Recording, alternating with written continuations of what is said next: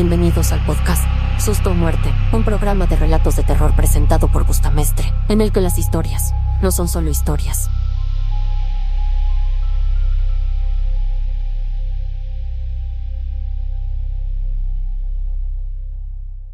Contenido único para suscriptores.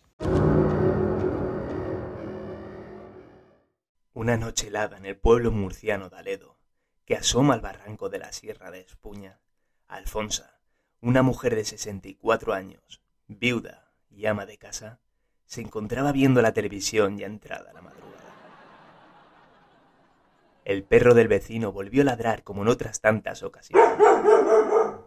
Normalmente por la presencia de algún gato callejero, o bien por la presencia de alguien que no conocía. Aunque Alfonsa no creyó en esto último, debido a las horas tardías que eran tras comprobar la hora en su reloj de cocina. Un minuto más tarde, unos golpes en su puerta principal hizo que se sobresaltara. ¿Quién podía ser a esas horas? ¿Habría pasado algo? También le resultó curioso que no llamaran al timbre.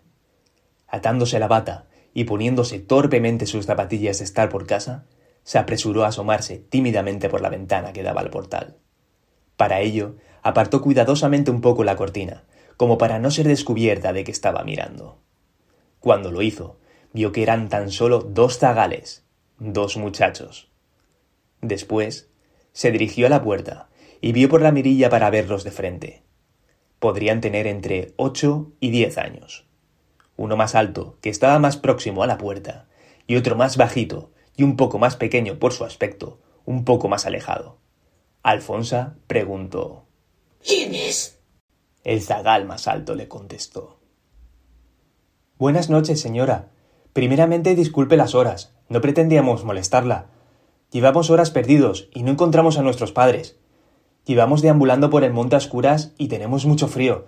Tan solo le pedimos, si es tan amable, que nos pueda dejar pasar para llamar por teléfono a nuestros padres, y así que vengan a por nosotros, porque seguro que nos estarán buscando.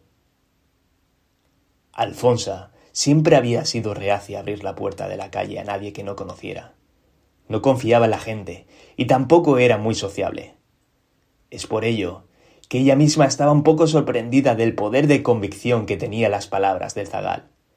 Y además, le pareció que su forma de hablar, tan correcta, educada, y el léxico de su discurso eran demasiado sofisticados para un niño de su edad. No obstante, y después de cruzarse un pensamiento por su mente de abrir la puerta para ayudarlos, su personalidad e intuición hizo que desistiera de hacerlo. Y les dijo que no podía ayudarles, que a las afueras del pueblo, siguiendo calle abajo, todo recto, había una gasolinera en la que seguramente les podían ayudar. Los zagales, cuando escucharon sus palabras, se miraron, y el chico más bajito, que aguardaba más atrás, demostraba un lenguaje no verbal de estar sorprendido y de ponerse nervioso. No contento con la negativa de la señora, el chico alto insistió de nuevo diciendo Perdón, señora, por insistirle, pero estamos deshidratados debido a tantas horas caminando sin rumbo. ¿Podría, por favor, dejarnos pasar y ofrecernos un vaso de agua antes de partir a la gasolinera que nos ha dicho?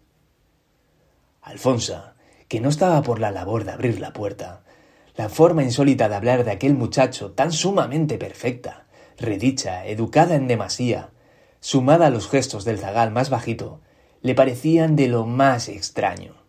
Y les dijo Lo siento, no puedo ayudaros. Fue entonces cuando el chico prosiguió, pero esta vez en un tono más fuerte y con un matiz de acatamiento u orden, pese a pedirlo por favor. Por favor, señora, ayúdenos.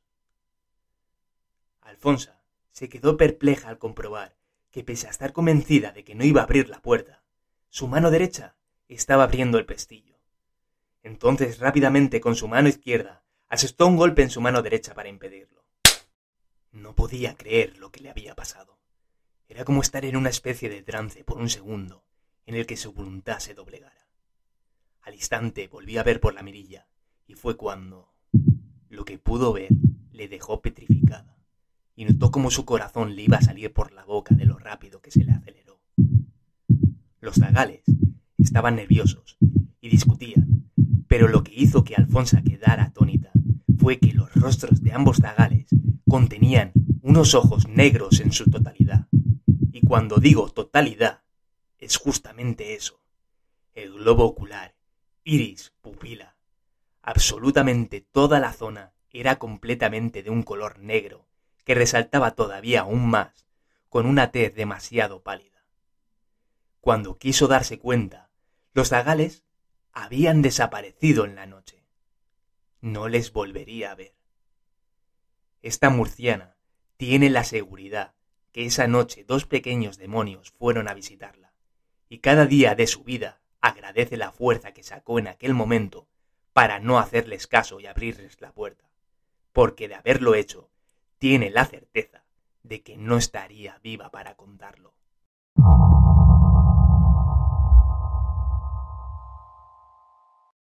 Esta historia es uno de otros tantos casos coincidentes en los que unos seres con aspecto a primera vista de zagales o chicos inofensivos, con la zona ocular totalmente negra, demuestran un poder de persuasión o control mental sobre las personas a las que se dirigen.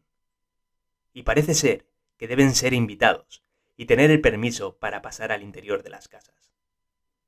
Es por esta razón que a día de hoy a estos seres no se les puede catalogar como demonios, vampiros o extraterrestres, pero en una cosa coincidiremos.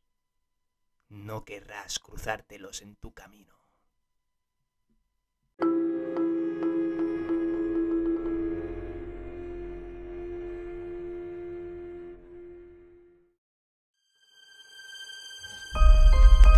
Suscribiros al programa desde vuestra plataforma de podcast favorita para escuchar este episodio, los pasados y estar avisados de cuando estén disponibles los nuevos.